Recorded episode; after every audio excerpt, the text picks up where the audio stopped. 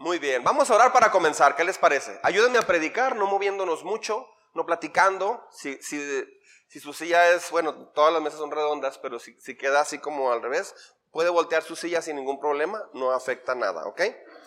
Puede acomodarse libremente, ¿ok? Vamos a orar entonces para, para comenzar. ¿Están listos?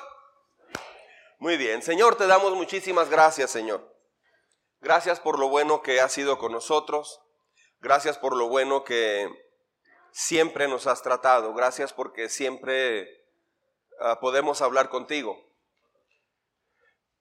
Gracias, Señor, porque, porque siempre podemos uh, descansar en ti, Señor. Siempre podemos hablar contigo. Siempre podemos, Señor, recurrir a ti, siempre podemos glorificar tu nombre y siempre podemos, Señor, ir con nuestro corazón, Señor. A veces, a veces roto, a veces hecho pedazos, pero siempre podemos hacerlo, Señor. A veces con mucha alegría en nuestro corazón. Gracias porque siempre has estado allí con nosotros. En el nombre de Jesús te damos muchas gracias, Señor. Amén. Muy bien. ¿Están listos? Bueno, ah, voy a compartir la introducción a una serie que vamos a comenzar el próximo domingo. ¿Qué es una serie? ¿A qué me refiero digo una serie? Me refiero a temas de, predicación que vamos a tratar por varias semanas, típicamente son ocho o diez semanas. Y, esta serie, uh, esta serie se llama ¿Cómo, cómo replantear cómo replantear mi, vida. Porque muchas veces nosotros olvidamos replantear nuestra vida. ¿Qué es replantear nuestra vida? ¿A qué nos referimos cuando hablamos de esto? Replantear nuestra vida tiene que ver con todo nuestro futuro, con nuestro presente, con nuestro pasado. Pero antes de empezar de lleno en el tema, ya oramos, quiero invitarle a que me escuche muy atentamente, 30 minutitos, nada más. Ah, en el año de 1958, en una población muy pequeña en el noreste de Pensilvania, en Estados Unidos, ah, durante unos dos o tres años se, recabaron los impuestos y se ahorró mucho dinero para construir un edificio muy importante. Era el departamento de policía y el departamento de bomberos y las oficinas municipales de ese pueblo. Se construyeron de ladrillo rojo se veía muy, muy, muy tradicional, muy, muy colonial. Y toda la gente se sentía muy orgullosa en este pueblo por eso que habían construido. Ah, era el resultado de contribuciones y hasta del sacrificio y planeamiento muy cuidadoso de la ciudad. Cuando se terminó el edificio tuvieron una ceremonia de, inauguración y asistieron más de seis mil personas de prácticamente todo el pueblo. Y casi todos eran los residentes de esa ciudad, uno que otro gorrón, yo no gorrón, gente de otros pueblos que no tenían nada que ver, pero bueno, fueron y se hizo una comida. Fue el suceso más grande del año, la inauguración del Departamento de Policía, de Bomberos y las oficinas municipales. En menos de dos meses, sin embargo, después de la inauguración, empezaron a notar algunas grietas en las paredes. Y los ladrillos eh, eh, de esas grietas empezaron a separar. Y empezaron a notar algunas cuarteaduras desde las paredes, pisos. Un tiempo más tarde, las ventanas ya no empezaron a cerrar adecuadamente, las puertas tampoco empezaron a cerrar adecuadamente. Si habían cerrado todo bien, todo había quedado bien, pero con el paso de los meses dejaron de funcionar adecuadamente. Luego se descubrió que ni siquiera cerraban las puertas ya de, muchas oficinas. Estaban todos muy, muy tristes, muy, muy consternados. A la larga, los pisos también comenzaron a agrietarse, todos los pisos, todos, de todas partes. Ah, el techo comenzó a gotear mucho. Y a los pocos meses tuvieron que evacuar estos edificios y ya no usarlos, para vergüenza del constructor y disgusto de los contribuyentes. Todo el mundo estaba muy triste por esta situación. Una empresa hizo un análisis, se contrató una empresa y esta empresa hizo un análisis Ah, poco después se halló que más o menos a, una distancia considerable había una mina. Y esta mina, eh, por las explosiones que estaba haciendo en el subsuelo, de alguna forma, de una forma imperceptible, eh, por debajo de las cimentaciones, estaba eh, propiciando pequeños cambios y movimientos en el, en, el, suelo, pero no se percibían. Pero ya durante meses esto se fue haciendo cada vez más grande. No se podía sentir esas, eh, esas explosiones de la mina o el movimiento que había en la mina. Y ni siquiera se podía ver en la superficie o, o percibir, pero calladamente estaba debilitando todos esos edificios. Un funcionario de la ciudad finalmente tuvo que escribir en la puerta principal de los edificios, cancelado. No apropiado para uso público, y a la larga tuvieron inclusive que demoler el edificio.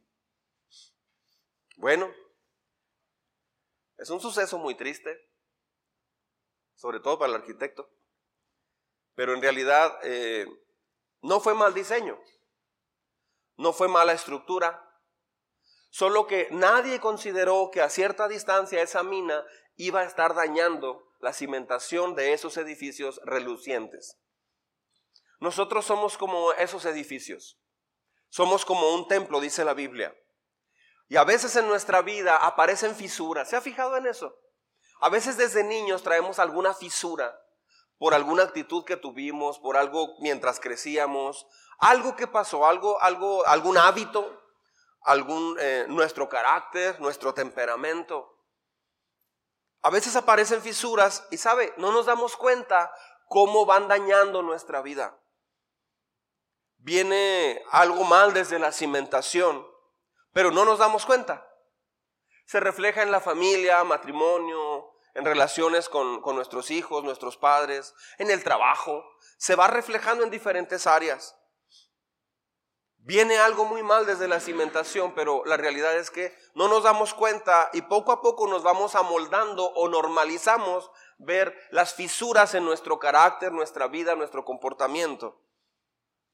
Cuando comienzan a aparecer esas fisuras, hay dos actitudes que tenemos todos.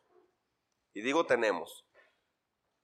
Ah, una es no hacer caso a esas fisuras, ignorarlas completamente, no hacer caso a esas fisuras, eh, hacernos así como que no pasa nada.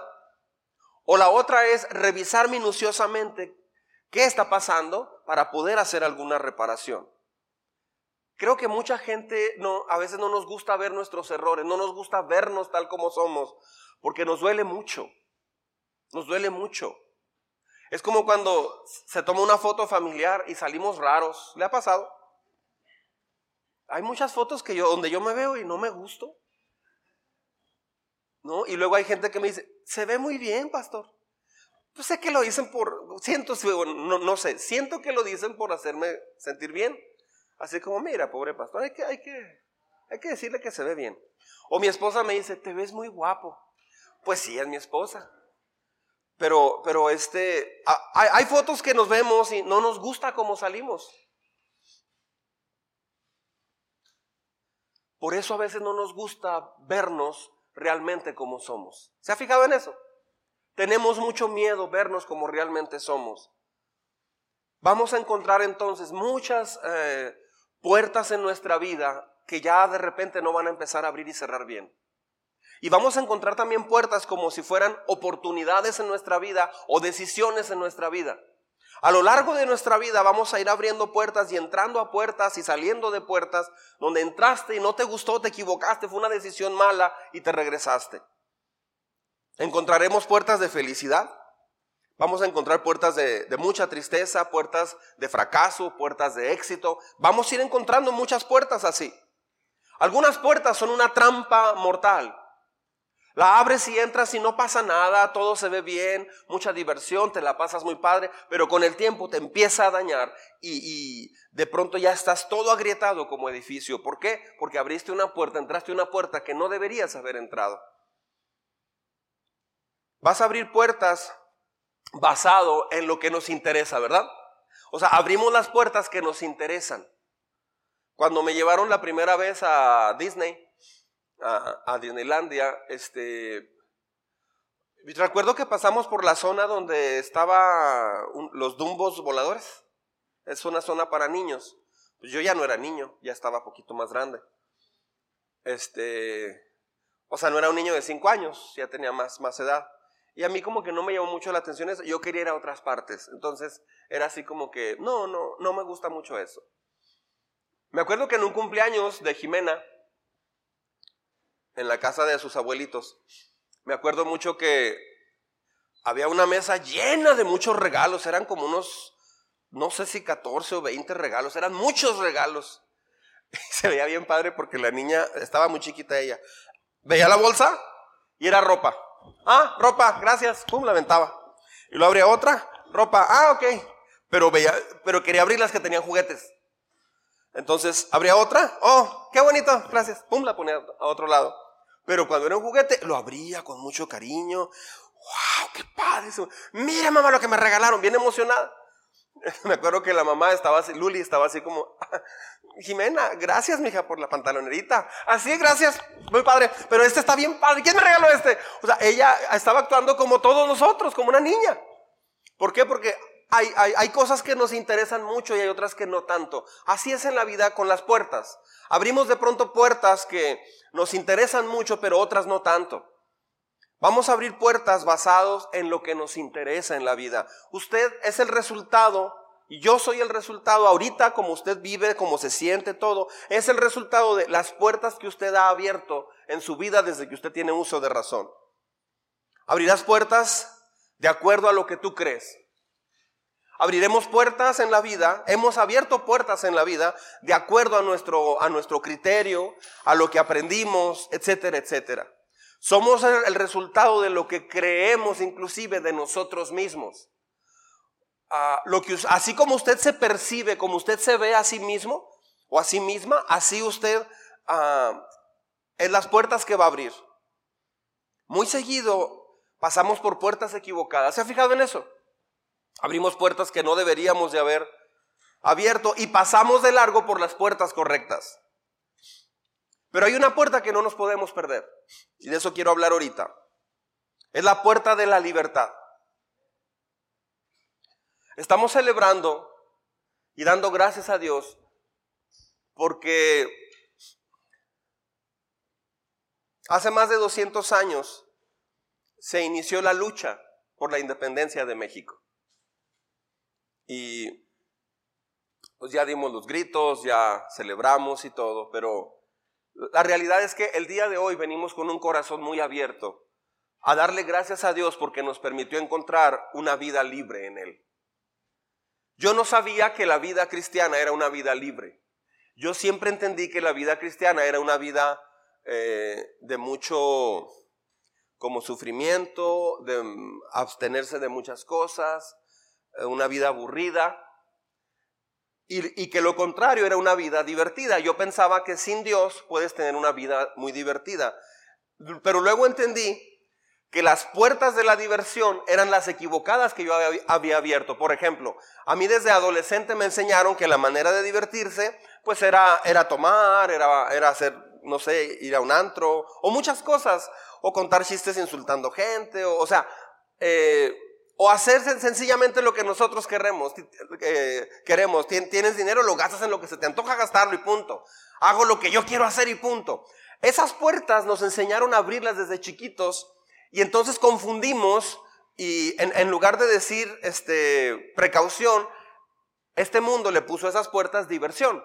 Y entonces crecimos con un concepto equivocadísimo de lo que es diversión. Eso nos lleva a concluir que una vida con Dios es aburrida y una vida sin Dios es una vida bien padre y divertida. Eso es totalmente falso.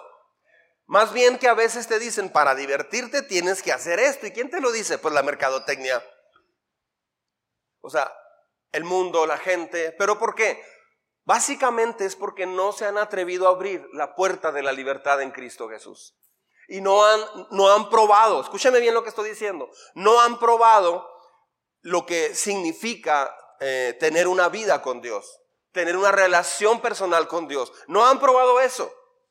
Un día nuestro corazón se va a detener.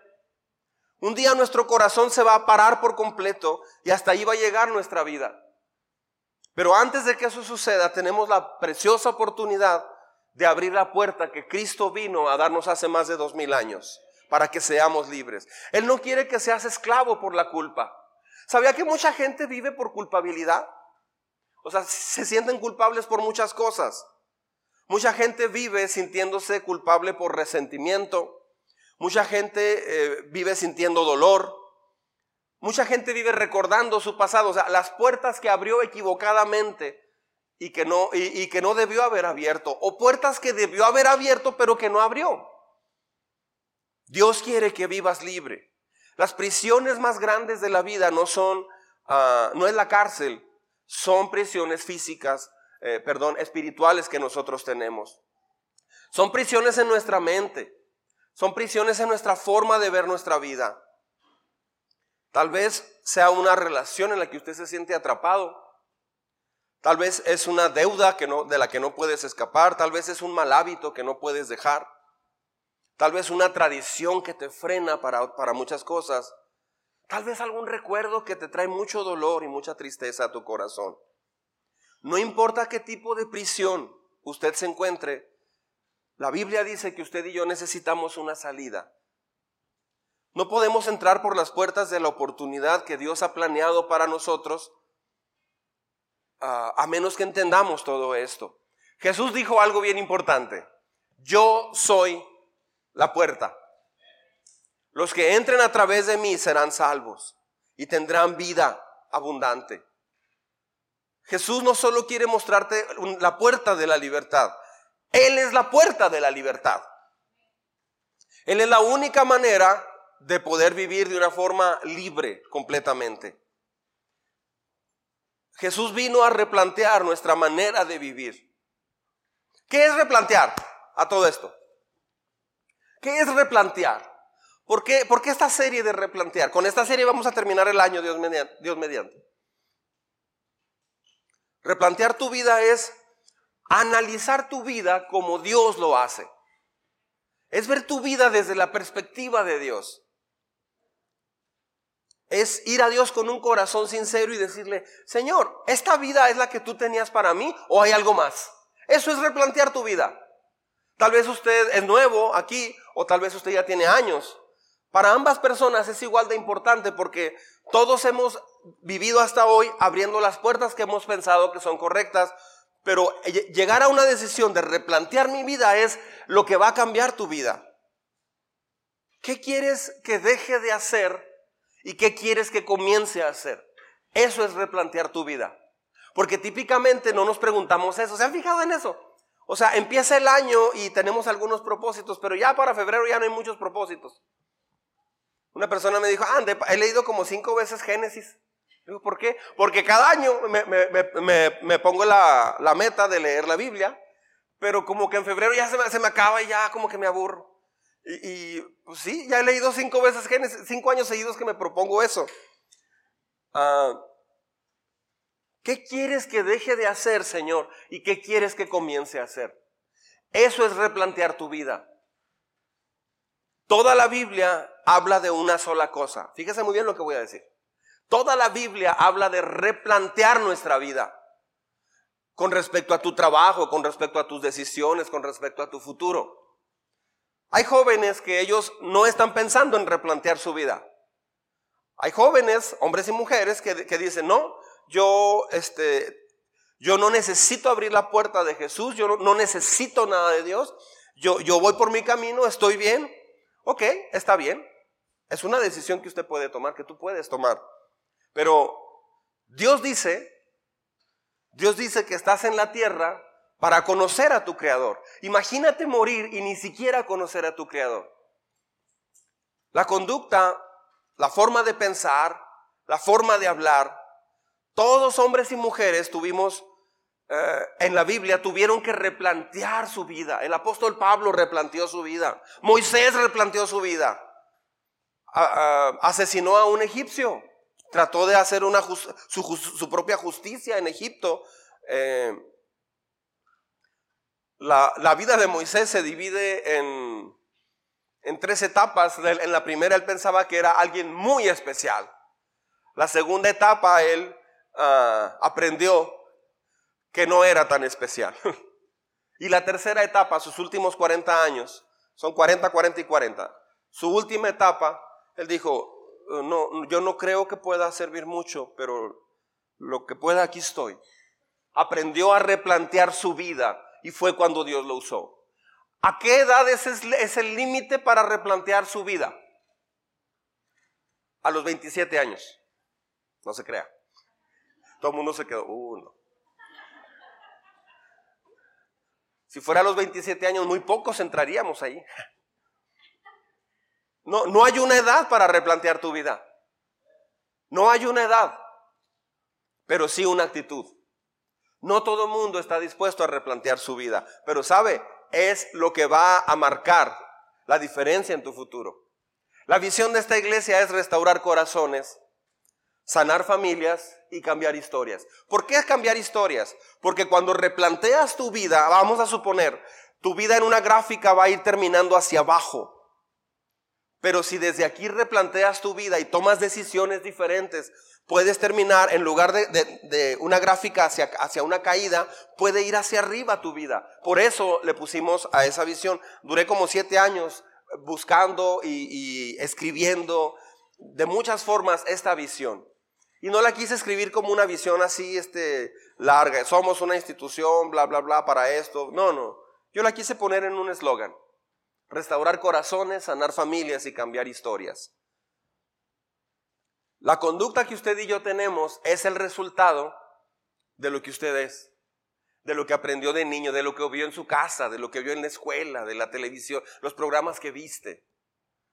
Ah, la forma de pensar es una que usted ha ido desarrollando de acuerdo con la gente que, convivió. ¿Sabía eso? Pues mucha gente dice, no, mi manera de ver las cosas. No es cierto. Usted lo aprendió de alguien. Leíste algunos libros, escuchaste conceptos. Tal vez eh, tu mamá, tu papá, tu tío, un amigo, una amiga, algún artista forjó algunas cosas y tú estás tratando de vivir en base a esa persona. Pero un pensamiento no es solamente propio, lo fuiste aprendiendo de alguien más. Todos los hombres de Dios en la Biblia tuvieron que decidir cómo replantear sus vidas. Fíjese, tuvieron que decidir qué era lo más importante en sus vidas. Eso es replantear tu vida. A eso vamos a entrar toda esta semana. Solo estoy dando una introducción el día de hoy. En, estas semanas que viene le voy a explicar en detalle cómo hacer todo ese proceso. En otras palabras, en, en los próximos tres meses, si usted gusta, yo le voy a llevar, para todos los que quieran y me sigan en esta serie, ah, yo le voy a llevar a una transformación profunda de su carácter, de su corazón, y eso va a repercutir en sus sentimientos. Tal vez usted conoce a Dios y ya tiene un tiempo en la iglesia. Pero hay algo que necesita hacer para profundizar más en Dios y tener una vida más plena. Tal vez usted está de visita el día de hoy y gracias por venir. Siéntase como en casa, no se preocupe. Ahorita no le vamos a pedir que pase al frente o que se ponga de pie. No, relájese, nunca hacemos nada de eso con los invitados. Queremos que se sientan medio incógnitos. Porque cuando vas a una iglesia como esta, menos como está aquí puesto todo, así como que pues aquí es como para estar bailando, ¿no? O sea, todo el mundo te ve. Lo que menos hacemos es eso. Así es que siempre que traiga algún invitado, dígale eso, por favor. Porque llegas a una iglesia así y llegas así como que... Yo veo gente que entra y así como... Mm, eh, porque es algo desconocido para muchas personas. Relájese. Somos bien chidas, por cierto. Cuando los hombres y mujeres de Dios replantearon su vida, tuvieron vidas muy diferentes, pero se necesitó una cosa. Ellos tuvieron la humildad para reconocer eso. No todos, por cierto. Algunos batallaron, pero al final lo lograron. ¿Sabes? Sus vidas fueron muy, muy diferentes. Cuando replanteas tu vida, cambia inmediatamente cómo te ven los demás y cómo tú ves a los demás. Sobre todo cambia cómo te sientes con Dios. Mucha gente tiene miedo a acercarse a Dios porque se sienten lejos de Dios. Sin embargo, platicas con ellos y lo primero que dicen, no estoy lejos de Dios, estoy bien. Yo no estoy diciendo nada. Ah, es, que puede ser que en, en lo más profundo de tu corazón sabes que Dios te está llamando para vivir cerca de Él, para cambiar tu domicilio más cerca de Él. ¿Por qué replantear nuestra vida? ¿Por qué a todo esto? Porque la historia dice que no nos conocemos a nosotros mismos. ¿Se ha dado cuenta de eso?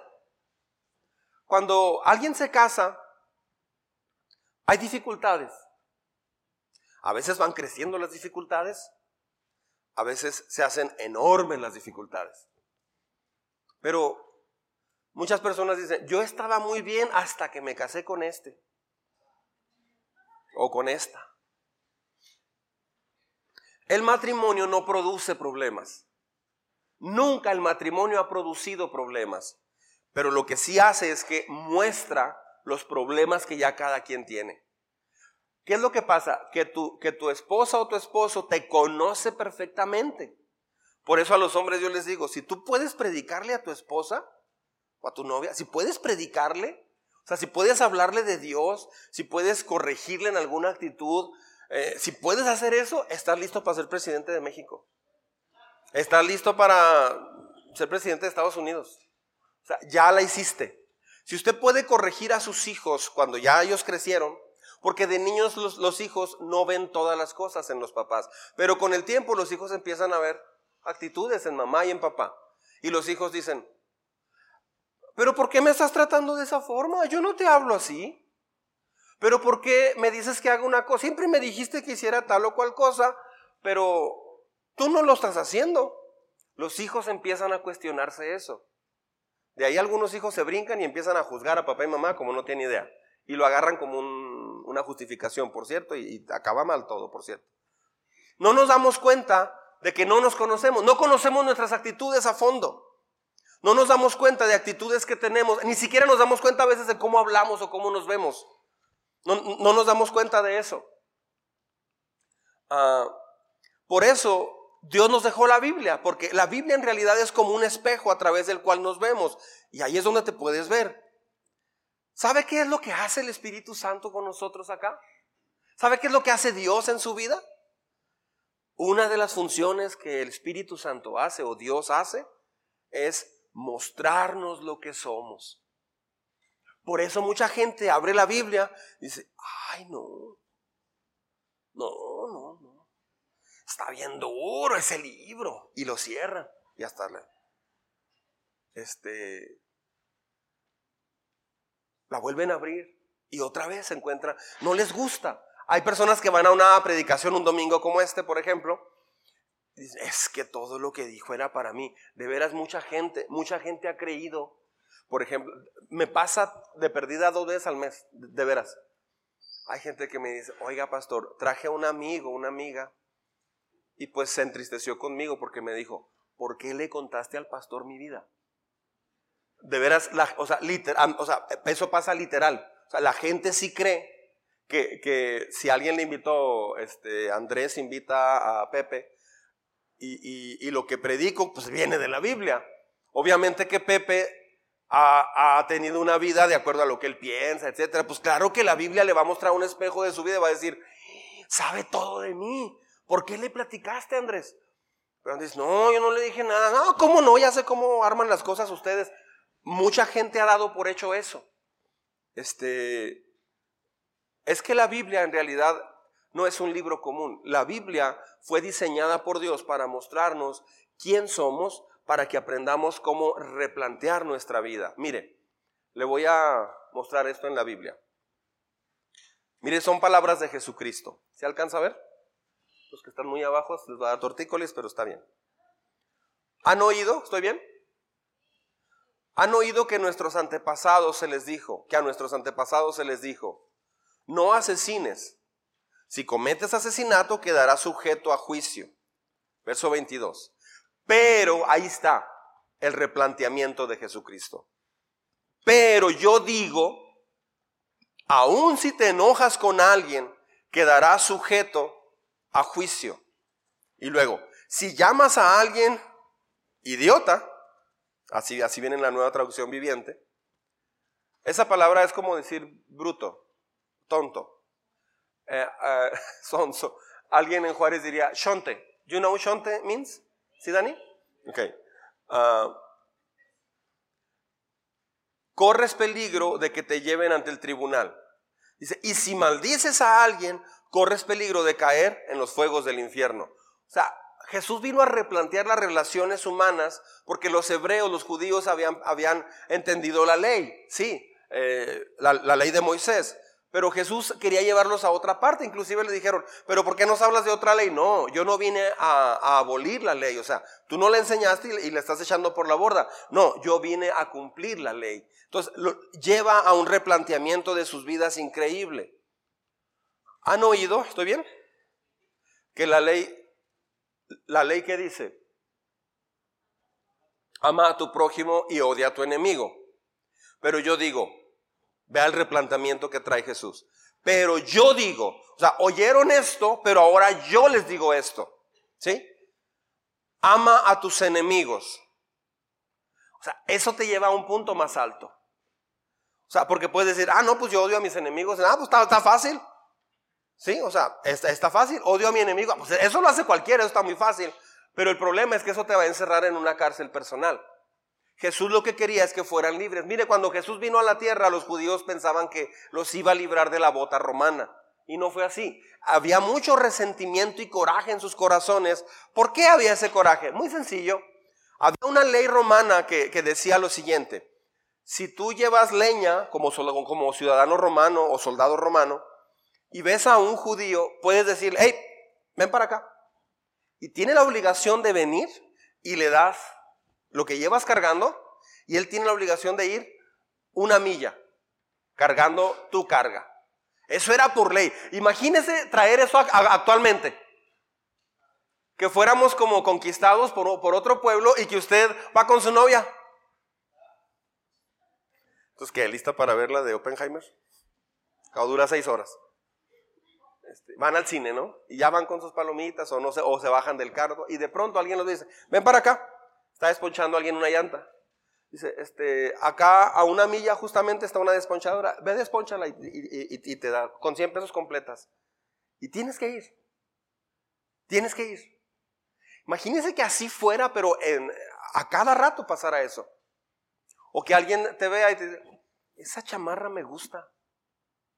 Esa chamarra me gusta. Dámela. Tenían la autoridad de quitarte tu túnica. Entonces, mire lo que dice Jesús. Bueno, entonces los judíos estaban muy, muy enojados, tenían mucho resentimiento, coraje, y creo que con justa razón. Todos estaríamos tal vez igual. Pero dice el verso 44, pero yo digo, ama a tus enemigos, ora por los que te persiguen. Y luego dice, de esa manera estarás actuando como un verdadero hijo de tu Padre que está en el cielo. Pues Él da la luz de su sol tanto a malos como a los buenos y envía la lluvia sobre los justos y los injustos por igual. Si solo amas a quienes te aman, ¿qué recompensa hay por eso? Hasta los corruptos cobradores de impuestos hacen lo mismo. O sea, Jesús lo que, lo que eh, vino a enseñar es que quería llevarnos a otro nivel, a otro estilo de vida muy diferente. Desquitarte con alguien que te ofendió no te va a ayudar, te va a producir más rencor y va a acabar con tu vida. Jesús es lo que vino a romper. La historia de los macabeos, que fue unas revueltas revolucionarias que hicieron los, los, judíos para liberarse de la bota romana. Eso no los, no los iba a liberar. Cuando van a aprender a Jesús, Pedro saca una espada y le corta la oreja a, una, a una, persona, a un soldado romano. Ah, y Jesús le dice, no, guarda eso, así no se hacen las cosas. Yo no vine a establecer una guerra así. Porque muchas personas piensan que Jesús es un revolucionario. No es un revolucionario en el sentido de una revolución, como el Che Guevara. No es eso. Algunos comunistas dicen que eh, están de acuerdo con Jesús o partidos de izquierda están de acuerdo con Jesús, pero porque vino como un revolucionario. No vino en ese sentido. Vino revolucionario, pero a dejar de pelear, a dejar de insultar, a dejar de dañar. Mire lo que dice Proverbios 14, 15. ¿Lo leemos juntos en voz alta? Solo los simplones creen todo lo que se les dice. Los prudentes examinan cuidadosamente sus pasos. Una vez más, solo los simplones creen todo lo que se les dice. Los prudentes examinan cuidadosamente sus pasos. O sea, cada conducta que usted y yo tenemos está basada en una creencia. Usted vive de acuerdo a lo que cree. Si actúas de una manera temerosa, es porque crees en tus pensamientos de temor. Si actúas con resentimiento es porque crees que has, eh, que sido devaluado, que ya no tienes valor y que entonces tienes que defenderte. Si actúas con mucho orgullo, puede ser que tú creas que no eres lo suficientemente bueno, entonces vas a tratar de compensarlo siendo muy jactancioso. Vas a hablar de, tus triunfos todo el tiempo. ¿Por qué? Porque tú piensas que no eres lo suficientemente bueno, pero la raíz es el orgullo. Si hay una conducta en la vida que no te agrada, hay que ir a la fuente de eso, pero no sabemos ir a la fuente. Esta serie es para eso, para ir a la fuente y, y ayudarle a poder entender desde el punto de vista de Dios. Pudiéramos llamarle a esta serie también terapia con Dios. Mire a Geo 1, 5 a 7 lo que dice. Esto es lo que el Señor de los ejércitos celestiales eh, dice. Miren lo que les está pasando. Esa frase es importantísima. Miren lo que les está pasando. Han sembrado mucho, pero cosechado poco. Comen, pero no quedan satisfechos. Beben, pero no tienen, eh, pero aún tienen sed. Se abrigan, pero todavía tienen frío. Sus salarios desaparecen como si los echaran en bolsillos llenos de agujeros. Esto es lo que dice el Señor de los ejércitos celestiales. Miren lo que les está pasando. Creo que debemos preguntarnos lo siguiente. ¿Por qué actúo como actúo? ¿Se ha preguntado eso? ¿Por qué actúo de esa forma? ¿Por qué pienso de esa forma? ¿Por qué actúo así con mis vecinos, con mi familia? ¿Por qué de pronto actúo de esa forma? ¿Por qué digo una cosa y hago otra? ¿Por qué? ¿Qué emoción hay detrás de las acciones que yo tengo? ¿Qué creencia hay? ¿Qué valores hay detrás de mi comportamiento? Escuche bien, detrás de cada actitud que tenemos hay una mentira que hemos creído. Esta serie es para quebrar de raíz todas esas mentiras y que usted pueda tener una vida más libre en Dios o una vida libre en Dios. Tal vez has estado alguna vez en un conflicto con su pareja o con alguien. Y antes de darse cuenta de, ya la discusión había activado emociones, donde pasaste del 0 al 100% rápido en intensidad, así muy rápido. Tal vez solamente por agarrar un plato o algo, ya usted volteó y le dijo palabras que eran muy ásperas, con un, una cara muy, muy como seria, muy áspera. O sea, ¿por qué pasar de un diálogo amable a de repente una cara muy áspera o una, o un tono de voz muy áspero. ¿Por qué? Detrás de eso hay una raíz. Quizás hay personas que empiezan a sudar de coraje, su tono de voz sube, les empiezan a temblar los labios de coraje o de, o de miedo. Puede que pienses que la otra persona te va a dejar, no te va a escuchar. Tal vez usted puede pensar que sus ideas no las van a tomar en cuenta. Crees algo y eso activa una respuesta emocional. ¿Por qué?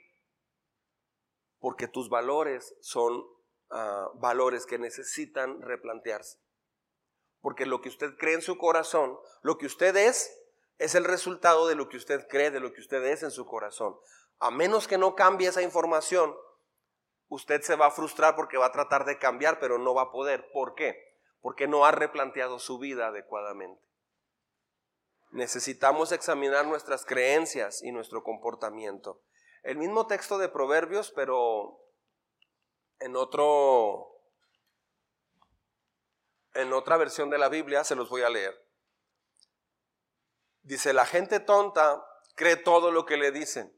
La gente sabia piensa bien antes de actuar. Así dice. La gente tonta cree todo lo que le dicen.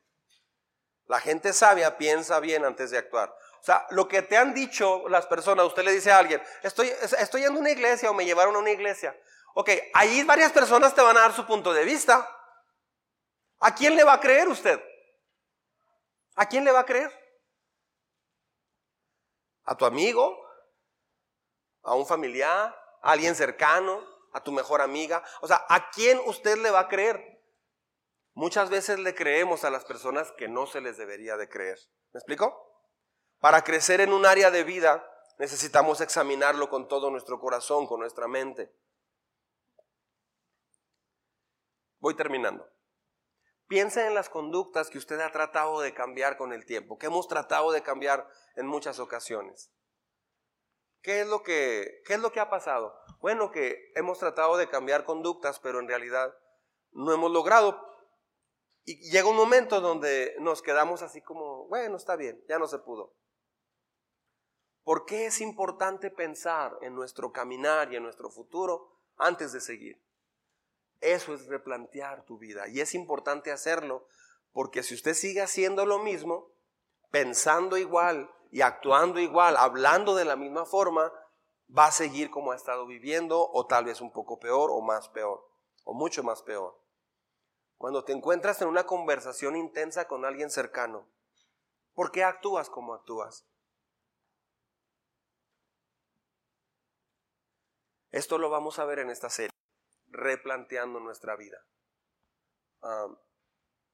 no todo mundo, no todo mundo quiere replantear su vida, porque nos da miedo, ¿verdad? De repente nos da miedo que entonces estamos caminando en la dirección equivocada. Una vez íbamos a Puerto Vallarta y alguien nos dijo, íbamos con mi papá, mi mamá y mi hermana y yo. Iba a Perla, que éramos novios en ese tiempo, mi papá la invitó. Creo que ya platiqué esto. Y me acuerdo que alguien, siempre, no sé por qué siempre llegábamos a las 10, 11 de la noche a Puerto Vallarta. Siempre, siempre. Y no podíamos llegar temprano. Ya llegábamos y ya todo estaba cerrado, ya ni, comida había, nada. Pues yo iba rápido y pescaba dos guachinangos y los asaba rápido y ya los comía. Pero no había nada. Alberca, pues no, nada, no había nada. Ya llegamos nomás a, como a dormir. No hay, no, el, servicio a cuarto ya está cerrado. Y algún restaurante, sí, va a ser todo derecho y llega, no sé, no, no había nada cerca. Y eso nos pasó dos o tres veces. Me acuerdo que alguien nos dijo una vez, es que cuando vayan en tal parte, agarren un camino que acorta y llegan en dos horas y media a Puerto Vallarta. Órale. Pues llegamos a ese lugar y ahí estaba un federal de caminos. Me acuerdo que nos bajamos mi, mi, mi papá y yo. Oficial, buenos, buenas tardes. Nos dirigimos a Puerto Vallarta. Venimos de Juaritos el Bello. Nos dijeron que hay un camino más corto. Dice, no, este es el único. No, nos dijeron que, ah, bueno, pues sí hay uno más adelante, como a unos 50 kilómetros. Ahí, ahí hay un corte, pero creo que está cerrado. O a lo mejor no estoy informado. Pues si gusta ir a ver. Pues esa, fue la, incógnita. Le seguimos por acá, eran las 3 de la tarde. O sea, si le, si le seguíamos íbamos a llegar a las 8 de la noche. Pues no está mal, pero no es muy temprano. Si son acá dos horas y media, llegamos a las 5 de la tarde. Son cuatro horas de alberca. Está suave. Pues ahí vamos, dos horas caminamos por esa carretera nueva. Hasta que de pronto llegamos y estaba la selva y pura terracería. Y se acababa el camino, así sin decir nada. Y luego, entonces ya pasa un tractor de esos que cargan un tráiler, un, un camión, de esos troceros que le llaman que traen troncos. Pasa bien quedito y se mete por ese camino, entre puro lodo, puro barro, así. Y nosotros en el carro, pues de regreso, pero hicimos dos horas. Nos regresamos al punto, otras dos horas, más las cuatro que nos faltaban. Ah, llegamos a la una de la mañana, nos fue muy mal, pésimamente mal. Es más, hasta nos asustamos mucho, porque de repente ibas en, ya era muy, muy de noche, y de pronto en el camino, no sé si fue esa vez, de repente estaba una señora así, no sé, como las sandungas que andan por aquí, pero con un jarro así, al lado de la carretera a las 12 de la noche, así nomás. Pasamos y todo. ¿Vieron eso? Sí. ¿Qué era? Pues quién sabe. Nos, dio medio. Necesitamos aprender a replantear nuestra vida. Porque si no podemos tomar decisiones muy equivocadas. Amén. Vamos ahora. Cierre sus ojos, por favor. Señor, en esta hora venimos delante de ti. A darte gracias, Señor, porque el día de hoy, Señor, nos damos cuenta que muchas cosas que decidimos y hacemos tienen que ver con lo que somos, con lo que hemos creído. Gracias Señor, porque la Biblia nos fue dada por ti para enseñarnos a ver nuestro caminar. Eso te lo agradecemos mucho. Por favor, bendice, Señor. Bendice, por favor, cada una de nuestras vidas. Hoy venimos y te agradecemos juntos, porque tu palabra fue dada para replantear la vida del ser humano. Y la replanteaste de tal forma que hasta dividiste la historia en antes y después de Cristo. Gracias Señor, porque hubo un antes y un después en nuestras vidas cuando te conocimos. Hubo un antes y un después cuando te dijimos, sí Señor, ven, te necesito. Hubo un cambio muy radical en nuestra vida cuando decidimos decirte, Señor, hemos tratado de hacerlo mejor, pero no nos ha salido muy bien. ¿Nos puedes ayudar? Y entonces tú entraste a nuestra vida y empiezas a cambiar cosas profundas en nuestro corazón. Hoy te agradecemos por eso, Señor. Gracias. Gracias. Te pedimos que bendigas esta serie que va a comenzar. Que cada uno de nosotros pueda llevarse esta reflexión del día de hoy. La razón por la cual tenemos vida no es solamente porque hay vida. Tenemos vida, Señor. De acuerdo a ti, tenemos vida porque tú nos estás dando el tiempo, la oportunidad y el llamado para replantear nuestra vida delante de ti. Ese es el motivo por el cual nuestro corazón está latiendo. Porque tú nos amas, nos amas como somos y nos recibes como estamos pero no nos amas tanto que no nos quieres dejar así como estamos. Quieres ayudarnos a ser transformados en un proceso maravilloso, Señor. Gracias por eso. Hoy te pedimos que transformes nuestro corazón. ¿Puede decirle usted a Dios allí donde está? Dígale, Señor, sigue transformando mi vida. Sigue transformando mi corazón. Transforma mi vida, Señor. Tú sabes quién soy, sabes de dónde vengo y sabes a dónde voy. Te invito a mi vida. Dígale allí, no tenga miedo. Te invito a mi vida, ven. Tómame de la mano. Sana mis heridas. Transforma mi manera de pensar. Sana mi corazón. Ayúdame. Te necesito. en el nombre de Jesús.